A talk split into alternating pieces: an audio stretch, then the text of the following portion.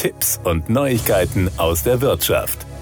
Ich nehme an, den meisten von Ihnen geht es wie mir. Es gibt Dinge, die schiebt man selbst dann auf den letzten Augenblick, wenn man kein Prokrastinierer ist. Das sind Menschen, die alles auf den letzten Drücker machen. Ich spreche von so nervigen Dingen wie der Steuererklärung. Aber dazu gibt es seit einiger Zeit eine Steigerung. Und die trägt den wunderschönen Namen Grundsteuererklärung.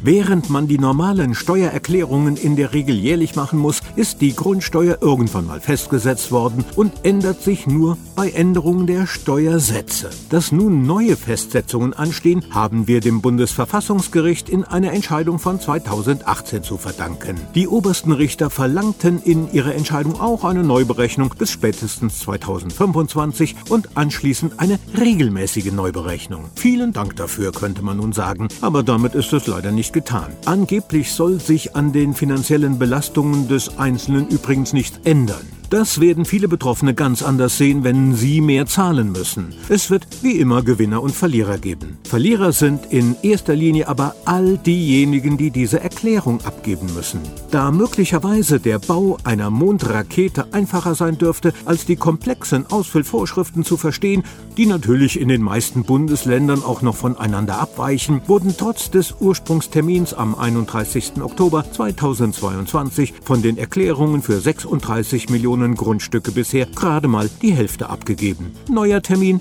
31. Januar 2023.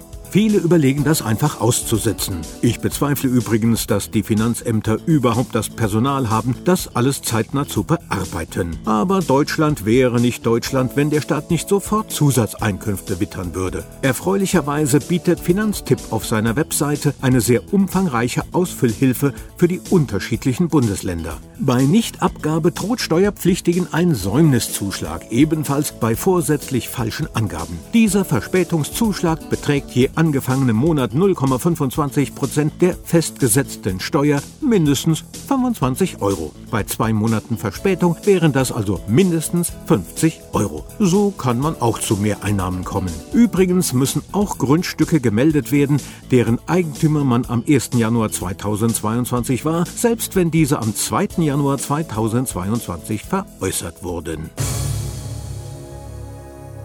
Das waren Tipps und Neuigkeiten aus der Wirtschaft.